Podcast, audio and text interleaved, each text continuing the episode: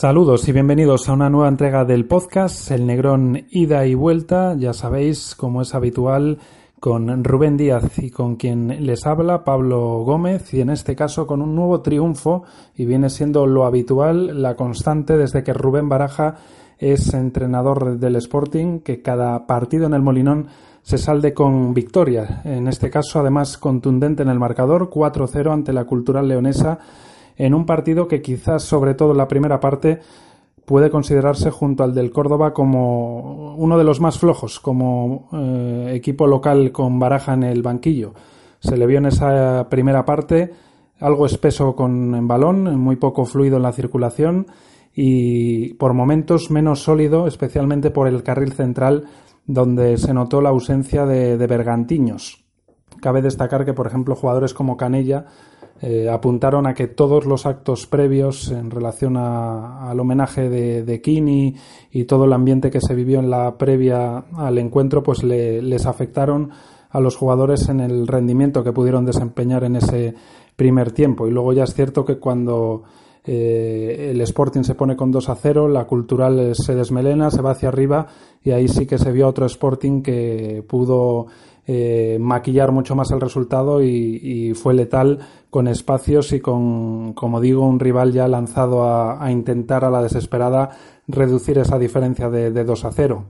En el plano individual, Johnny volvió a ser diferencial. Si no es el mejor jugador de la categoría, está cerca de, serlo. Eh, lo que produce, el miedo que siembra los rivales, las tarjetas que saca, los centros que pone, el desequilibrio en el uno contra uno,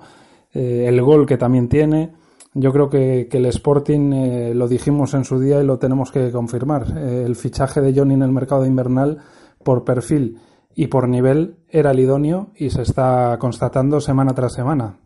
Yo creo que es eh, una de las piezas clave uno de los motivos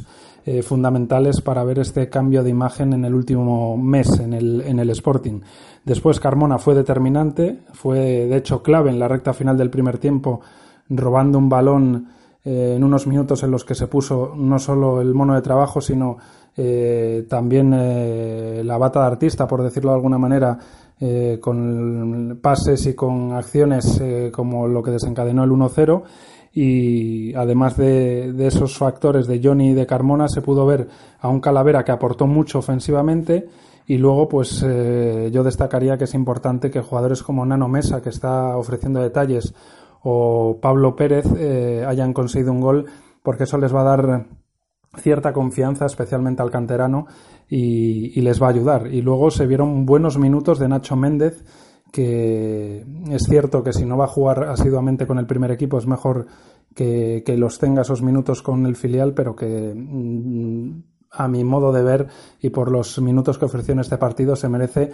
mucha más presencia en el primer equipo que la que está teniendo. Y retomando a, Pablo Pérez, uno de los jugadores que, mencionaba anteriormente, sí quería apuntar que, es un poco triste que, haya gente en el Molinón que, que sirve a jugadores como él, que tiene sentimiento sportinguista y que además por rendimiento, mm, yo en mi opinión no creo que lo haga mal y luego aparte hay que tener en cuenta muchos eh, factores. No tiene continuidad, no tiene 5 o 10 partidos seguidos Juega cuando sale muy de vez en cuando y pocos minutos y además es rara la vez que lo hace en su puesto. Él es media punta, él es enganche y cuando juega por, detrás del delantero y por el centro es un jugador que puede ofrecer muchísimo más que cuando mm, tiene que actuar por la banda, bien sea a la derecha o por la izquierda, como se la ha visto incluso en alguna ocasión, o como delantero más delantero, que ahí también no ofrece su mejor versión. Entonces, cada uno evidentemente es libre de hacer lo que quiera cuando acude al Molinón, pero yo creo que es injusto por dos motivos, por el sentimiento y por el rendimiento, más luego este factor que, yo digo que hay que tener en cuenta para juzgar a un jugador, que es que si no se le da continuidad y no juega en su puesto, evidentemente es casi imposible que ofrezca un rendimiento eh, sobresaliente. Y luego, pues hay que destacar que, este 4-0 puede mandar un mensaje al resto de, rivales de la categoría, a toda la gente que se está golpando en esa zona alta, que ya son 12 equipos prácticamente los que optan al, ascenso y al, y al playoff. y que le puede además eh, otorgar mucha más confianza de la que va a ir ganando y está ganando este último mes el, el, Sporting. Y luego, pues los números están ahí. Desde la derrota en el derby, cinco últimas jornadas con puerta cero, creo que son ya ocho puertas a cero en los doce partidos con baraja, y luego, pues siete victorias seguidas en casa con un balance abrumador de 19 goles a favor y, dos en contra, los dos que consiguió el, el Córdoba. Así que todo mm, mensajes positivos. Además, la próxima jornada se recupera a Bergantiños. Eh, posiblemente eh, siga habiendo déficit en el puesto de central, pero yo creo que el otro día, además, Juan Rodríguez, que se me olvidó en el aspecto individual destacarlo, lo hizo muy bien eh, junto a Barba. Los dos estuvieron notables y eso yo creo que, también va a ser importante por si tiene que repetir ahí en el centro de la zaga Juan Rodríguez, saber que, puede ofrecer un rendimiento como el que ofreció junto al italiano ante la cultural.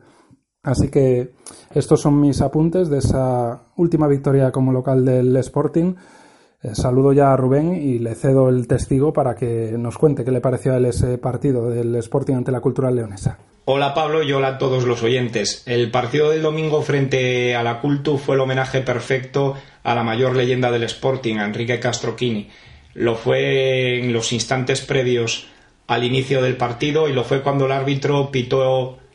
el final del encuentro con un resultado contundente, un 4 0, que a mi modo de ver es un mensaje a navegantes, a los otros 11 equipos que están metidos en la lucha por el ascenso directo y por hacerse con una de las plazas de playoff. El Sporting no lo tuvo fácil ni mucho menos frente a la Cultural, especialmente en el primer tiempo, y en buena parte porque Rubén de la Barrera llevó a cabo un planteamiento valiente con una presión alta que ahogó el inicio del juego, eh, tapando líneas de pase a Sergio Álvarez y Hernán Santana, que nunca fueron capaces de conectar con John Rubén García, Carlos Carmona o Michael Santos en posiciones de ventaja para estos futbolistas ofensivos del conjunto gijonés. Al Sporting le, costó un mundo encontrar el, hilo al partido,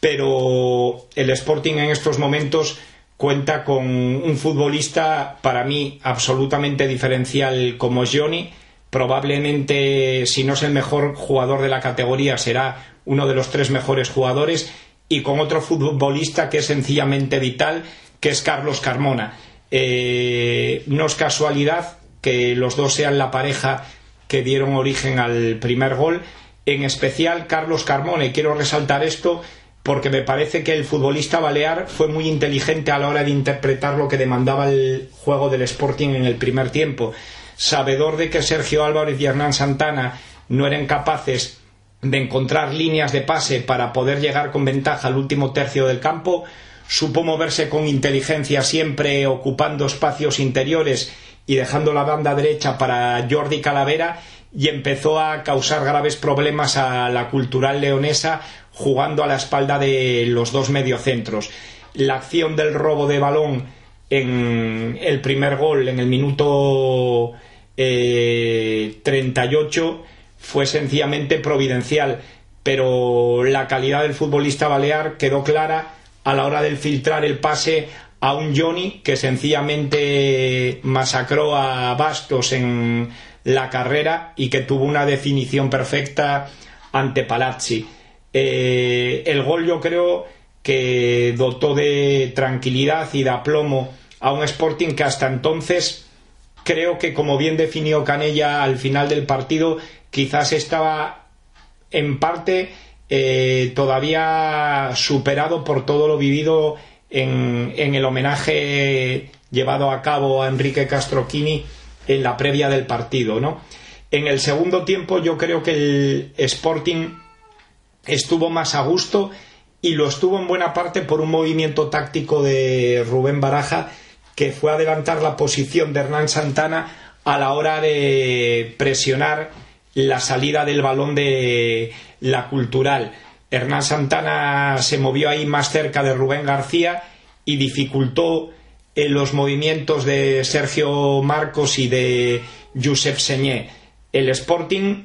cuando se tenía que replegar, lo hacía sin demasiadas dificultades porque, como apuntaba, la cultural es un equipo muy blanco que trata el balón de una forma aseada, pero que carece de, de mucha mordiente. En la acción del segundo gol, el Sporting jugó de la manera que más les gusta, con espacios, eh, pudiendo correr Johnny eh, con todo el campo por delante y volviendo a demostrar una, una vez más eh, que su incorporación en este mercado de invierno ha sido una absoluta maravilla, ¿no? la acción de cómo pisa el balón, cómo asista a Rubén García y cómo Rubén García demuestra una vez más su inteligencia dejando pasar el balón para que Carmona llegue y convierta el, segundo tanto. Eh, ese tridente actualmente me parece uno de los tridentes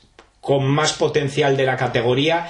y que el Sporting tiene que exprimir al máximo para intentar hacerse de una vez por todas con una posición consolidada en los puestos de playoff y quién sabe si después de lo que pase con el Huesca y con el Rayo, pues con opciones de luchar por el ascenso directo, ¿no? Cuando la Cultural tuvo que arriesgar en busca de un gol que lo metiese en el partido, yo creo que ya sabía que en parte firmaba su sentencia de muerte porque el Sporting con espacios iba a poder hacerle mucho daño y así fue, ¿no? El tercer gol lo firmó Pablo Pérez a pase de Carmona, dos pases de gol, un gol, la aportación de Carmona durante toda la temporada y yo añado ese a temporadas, eh, creo que es de elogiar. Me parece un futbolista absolutamente vital para el Sporting y que en ocasiones no es tratado con justicia por parte de la grada. Pero si hay un jugador que realmente eh, está siendo castigado de una forma yo creo que lamentable. Ese es Pablo Pérez, él mismo lo reconoció con sinceridad después del partido y a mí me duele en el alma que un futbolista de la casa que fue absolutamente vital en el ascenso del Sporting y en su primera y en, la temporada de la permanencia de Abelardo eh, tenga que decir esas cosas ante los medios de comunicación para en cierta manera eh, sacar de dentro algo que le está haciendo mucho daño. ¿no? Yo creo que jamás hay que, hay que silbar a un jugador que vista la rojiblanca, pero muchísimo menos a un jugador que es sportinguista hasta la médula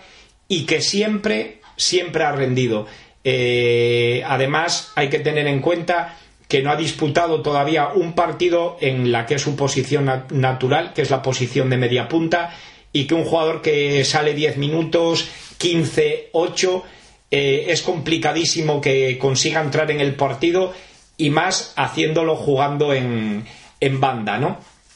A fin de cuentas, creo que lo importante el domingo fue poder poner un broche de oro al, al homenaje a Enrique Castroquini y consolidar el séptimo triunfo de Rubén Baraja como entrenador en el Molinón. Yo creo que ese dato es absolutamente esperanzador, pero más aún lo es el hecho de que el Sporting lleve cinco jornadas consecutivas dejando la portería cero y en buena parte eh, concediendo muy poco. Yo creo que bueno, son motivos de esperanza de cara al partido contra el Huesca del próximo lunes. Pues una vez que ambos hemos analizado ese Sporting Cultural Leonesa, toca mirar al futuro más cercano. Y el futuro más cercano es visita al Huesca antes de recibir al Rayo. Es decir, los dos primeros clasificados en las dos siguientes jornadas, y eso es un arma de doble filo. Puede el Sporting decir adiós a las opciones de ascenso directo o puede dar un mensaje, un golpe sobre la mesa y, empezar a aspirar a todo, porque lleva por fin eh, tres victorias consecutivas, cuando por fin ganó fuera de casa, cuando además está dejando muchas puertas a cero, con sensaciones muy positivas y en ese momento le toca enfrentarse a los dos gallitos hasta el momento de la categoría con la confianza un poco a, rebosar. Y además eh, un poco se cruza el buen momento del Sporting con esas tres victorias consecutivas con una mini mala racha del Huesca que lleva cuatro jornadas sin ganar y además le faltan sus mejores futbolistas. Eso puede un poco poner el, partido un poco más equilibrado de igual a igual que lo que se podía esperar no hace mucho. Hace un mes, por ejemplo, casi sería impensable pensar que el Sporting podía sacar algo de, Huesca, bien por cómo estaba el equipo rival, bien cómo estaba el rendimiento eh, a domicilio del Sporting pero todas estas circunstancias de dinámicas, de lesiones y demás influyen y pueden un poco equilibrar o, decantar algo más las opciones hacia el Sporting de lo que podría haber sido hace, hace un mes. Y luego, aparte de, lo decisivo que van a ser estas dos próximas jornadas por enfrentarse y poder asaltar a, los equipos del ascenso directo, la próxima jornada tiene, además de ese Huesca Sporting, que además va a ser el último, el que cierre la jornada, tiene un Osasuna Zaragoza, un Oviedo Granada, y un Numancia Tenerife. O sea que ya empiezan mm, a haber muchos duelos eh, directos, más que nada también porque es que hay 12 equipos implicados y en todas las jornadas va a haber equipos que no sumen y que se vayan restando puntos. Así que yo creo que, estas dos próximas jornadas van a ser clave para saber si el Sporting puede eh, aspirar al ascenso directo o va a tener que conformarse de aquí a la recta final de temporada con eh, buscar un puesto de playoff y, al menos que sea uno de los mejores puestos de playoff para tener el factor cancha a favor en esas eliminatorias que van a ser eh, casi una quiniela y que por tanto lo mismo que ocurrió en el anterior ascenso si el Sporting pueda saltar una, una plaza de ascenso directo pues muchísimo mejor. Va a ser eh, dos partidos eh, para demostrar que hay plantilla, que, el equipo viene rodado, que tiene dinámica, que tiene confianza y vamos a ver qué es lo que nos ofrece el Sporting a domicilio ante el Huesca y después recibiendo al Rayo, ¿no, Rubén? Sin duda alguna, Pablo, creo que las dos próximas jornadas indefectiblemente van a marcar si el Sporting cuenta con alguna posibilidad real de poder luchar todavía por hacerse con una de las dos plazas de ascenso directo. El partido del lunes en el Alcoraz y el del Rayo Vallecano en el Molinón van a ser dos auténticas pruebas de fuego contra dos equipos que están demostrando hasta la fecha ser los mejores de la categoría. Bien es cierto que el Huesca llega después de un mes de competición sin ganar al duelo contra el Sporting y que lo hace también con un número de futbolistas importantes eh, lesionados. Eh, pero también hay que tener en cuenta que Rubi es un auténtico estudioso del fútbol que conoce a un buen puñado de futbolistas del Sporting porque pasaron por sus manos y a los otros eh, por ser un estratega absolutamente minucioso eh, los va a tener más que analizados para que sus jugadores puedan contrarrestar sus virtudes. Pero yo creo que el Sporting eh, llega lanzado al Alcoraz y, lo hace porque en el fútbol profesional eh, poder mostrar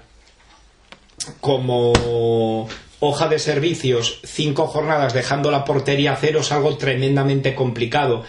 Y luego eh, también lo hace porque cuando en el último tercio del campo tú cuentas con un tridente como el formado por Johnny, Rubén García y Carmona, eh, son muchos argumentos ofensivos para que el rival te pueda tener respeto y, por qué no decirlo, temor. Eh, el Sporting creo que es consciente, tanto Rubén Baraja como todos los integrantes de la plantilla, que están ante dos jornadas que pueden marcar el devenir del equipo de cara a meterse en la lucha por el ascenso directo y estoy seguro que va a dar lo mejor de sí mismo para, para intentar conseguirlo. Pero también hay que ser conscientes de que en estos momentos hay 12 equipos que están inmersos en una refriega o bien por hacerse con una de las cuatro plazas del playoff o alguno menos, lógicamente por, por el ascenso directo. Y esos son muchos equipos. Es decir, queda mucha tela que cortar, van a ocurrir muchas cosas en estas doce últimas jornadas y lo que hay que tener es serenidad y la mente fría para cuando pueda venir algún momento malo eh, saber reponerse. Insisto, el partido del Alcoraz va a ser un partido enormemente complicado para el Sporting, pero estoy seguro que también lo va a ser para el Huesca y sacar algo positivo de allí sería un absoluto tesoro, teniendo en cuenta de que luego quien nos va a visitar va a ser el Rayo Vallecano que en estos momentos junto con el Zaragoza y el Sporting creo que es el equipo que está demostrando unas credenciales más sólidas eh, en cuanto a fútbol y a resultados y también porque es un equipo que cuenta con una nómina de jugadores de calidad enorme, ¿no? Eh, pensar que ante el Rayo Vallecano se va a poder sumar la octava victoria consecutiva de Rubén Baraja en el Molinón son palabras mayores, pero también albergo esperanzas de que si el Sporting saca un resultado positivo frente al conjunto de Rubi, con un Molinón que a buen seguro presentaría una entrada rozando el lleno ese sábado a las nueve menos cuarto de la noche y con un ambiente presionante, el Rayo tampoco lo iba a tener fácil. Eh, son dos jornadas sencillamente apasionantes en las que lo importante es no perder, eh, porque si no pierdes no vas a descolgarte de las posiciones para poder encontrar un acomodo en, en playoff por el ascenso y ese es el referente que el Sporting debe tener en la cabeza. Eh, termino como empecé. Lo que es indiscutible es que si el Sporting consigue hacer cuatro puntos de los próximos ocho, sí que va a tener muchas opciones de, de poder meterse en una lucha por el ascenso directo que hace tres o cuatro semanas podemos pensar, podríamos decir que era una quimera absoluta. Y en el último apartado de esta entrega del podcast eh, me gustaría apuntar a algunos factores que pueden influir en esta recta final de temporada. Queda ya menos de, un tercio de, campaña, quedan 12 jornadas y uno si ve a los 12 primeros clasificados ve que hay mm, algunos aspectos del calendario que a unos les favorece y a otros les eh, perjudica. Por ejemplo, si uno mira los partidos que le quedan en casa y fuera a estos 12 equipos, destaca que el Sporting, junto al Cádiz, es el único al que solo le quedan 5 partidos en casa. Eso es un déficit que de 12 solo tengas 5 en casa y más teniendo en cuenta lo fuerte que está en casa el Sporting y lo débil que es a domicilio. Eh, salvo esa última victoria ante el Sevilla Atlético, que, que, por un poco la circunstancia del rival hay que poner en cuarentena, saber cómo va a ser el rendimiento a domicilio a partir de ahora de un Sporting y si la dinámica y la confianza que está empezando a ganar puede ayudarle a trasladar eso a, domicilio. Luego, en cambio, por ejemplo, en el otro lado de la balanza están equipos como el Lugo, como el Numancia o como el Oviedo, que es al revés. Tienen eh, por delante siete partidos eh, restantes en casa y cinco fuera. Luego ya casi todos eh, los demás son equilibrios, seis y seis, pero la verdad que es mucha diferencia que te queden cinco en casa y siete fuera a que te queden siete en casa y cinco fuera. Y luego, pues mirando esos doce primeros clasificados, también hay que tener en cuenta los duelos directos que, va a haber. Por ejemplo, hay equipos como el Valladolid, Osasuna, Granada, Sporting, Cádiz o Huesca, es decir, casi todos, que van a tener siete de esos doce partidos ante los doce primeros clasificados. Y luego ya el resto tienen seis, eh, Tenerife, Lugo, Zaragoza, Oviedo y Rayo. O sea que todos tienen o siete o seis partidos entre ellos y ahí eh, van a dejar de sumarse muchos puntos y va a condicionar bastante. Y luego, pues hay que ver también que esos duelos directos, ver cuántos eh, te quedan en casa y cuántos fuera. Por ejemplo, mirando al, al, Sporting, de esos siete duelos ante los doce primeros clasificados, cinco de ellos son fuera y solo dos en casa. En casa le queda el Rayo y le queda el Granada, pero fuera va a tener que medirse a, a cinco equipos de esos doce primeros clasificados, con lo cual de las siete salidas que le quedan, cinco en teoría son ante rivales eh, fuertes, con lo cual no solo es el déficit del Sporting a domicilio, sino que va a tener que, lidiar con, rivales importantes, empezando ya por esta próxima jornada que es el Huesca. Así que No me voy a detener en dar mil cifras del resto de, equipos, pero este tipo de, circunstancias, junto a las lesiones que, por ejemplo, ahora están influyendo negativamente en el Huesca, la suerte, los arbitrajes, eh, son muchos factores los que van a influir de aquí al final de, la temporada y que hay que tener en cuenta. Y luego, pues en las últimas jornadas va a haber duelos directos. En la última hay un Oviedo Huesca, hay un Granada Cádiz, hay un Valladolid Osasuna. En la penúltima hay un Rayo Lugo, hay un Sporting Granada, un Zaragoza Valladolid, un Cádiz Tenerife. Y luego, pues a ver cómo llegan los equipos de abajo, que también cuando se están jugando la permanencia, pues si tienen opciones son rivales complicados. No es lo mismo medirte a un Córdoba cuando esté ya descendido o que, como estamos viendo, está ganando partidos, resucite y que llega la última, penúltima jornada o, dentro de un mes jugándoselo todo y que ya es un rival mucho más peligroso que, alguien que ya está descendido o un club que esté en, la zona media de la tabla. No sé cómo ves, eh, Rubén, todos estos factores, pero yo creo que es para al menos eh, ser cauto el ver que el Sporting le quedan 7 de los 12 fuera de casa y que de esos 7 fuera de casa cinco van a ser duelos ante equipos eh, que están clasificados entre los 12 primeros, que son los que se están jugando, como estamos diciendo en esta entrega del podcast, el, ascenso y el playoff. Desgraciadamente el Sporting, por los deméritos que ha acumulado a lo largo de la temporada, eh, llega a la recta final de el campeonato liguero condicionado por lo que no hizo antes. Con lo cual, eh, coincido contigo en que efectivamente es un hándicap que de 12 jornadas que restan, 7 tenga que disputarlas fuera de casa. Pero es que al Sporting no le queda más remedio que hacer en esta recta final lo que no hizo durante dos tercios del campeonato. Eh, y va a tener que ser capaz de demostrar su valía como equipo lejos del Molinón y ante rivales de talla y de peso como son el primer clasificado el Huesca, el tercer clasificado el Cádiz, eh, un Real Zaragoza que actualmente es octavo pero que viene lanzado después de cinco triunfos consecutivos, o un equipo ofensivo como es el Valladolid de Luis César San Pedro o el Tenerife. Eh, evidentemente, si quieres subir a primera división, el camino nunca va a ser un camino de rosas y temporadas como la de el Sporting de los Récords de Abelardo son absolutamente excepcionales. Lo lógico es tener que sufrir muchísimo,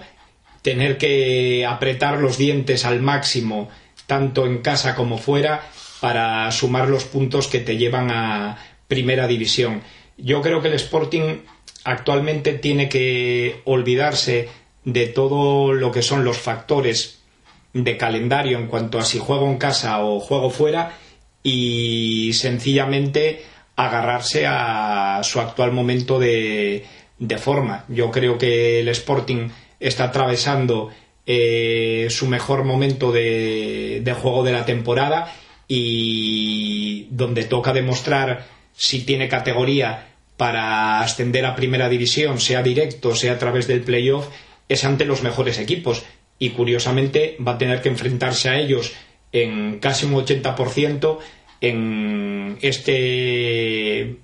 último tercio de temporada. Mm, la noticia positiva es que, insisto, eh, va a hacerlo cuando a mi modo de ver más fuerte se encuentra y cuando futbolistas importantes, a excepción de Michael Santos, que está atravesando esas molestias en, en el pubis están en un momento de juego y de confianza altísimo. Eh, con lo cual creo que el Sporting no, no, debe tener motivos para la queja